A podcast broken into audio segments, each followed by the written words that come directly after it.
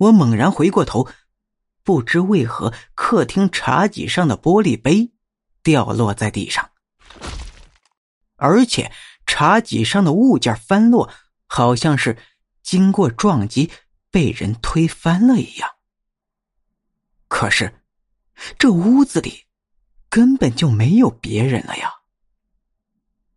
我皱了皱眉头，但是也没有多想，就开始打扫卫生、整理床铺。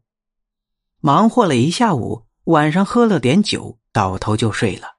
毕竟坐了一天两夜的绿皮火车，根本就没有休息好。睡到后半夜的时候，感觉胃里翻江倒海，就迷迷糊糊的醒了过来，心想着一定是喝到了勾兑酒。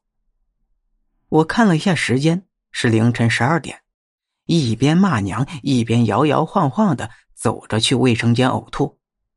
房屋里黑乎乎的，我伸手开灯，但开关却没有反应。随后，我恍惚感觉到后脖子吹来一阵阵的凉意，就好像有人在对着我吹气一样。我一下子酒意全无，汗毛一根根的直立起来。老人说。半夜十二点的时候，千万不要看镜子。而我现在就站在洗手台前，越是不让看，我越是想看。我的眼神不受控制，慢慢的往上抬，在完全正视镜子之后，发现镜子上留有口红书写的四个字：“离开我家。”同时，透过镜子，我发现阳台的窗帘不知何时又被重新给拉上了。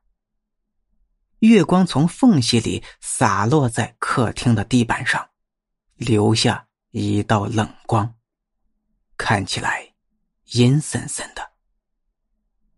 我觉得不对劲，胃里也不翻腾了，就跑回屋子蒙头就睡。可是睡。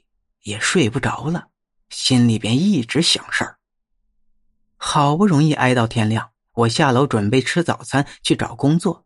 小区门口临街商铺有家早餐店，我要了一碗胡辣汤，一份油条，找一个空位坐下来狼吞虎咽。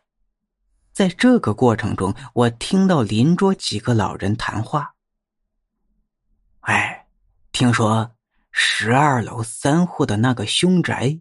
有人住了，哎，可不是嘛！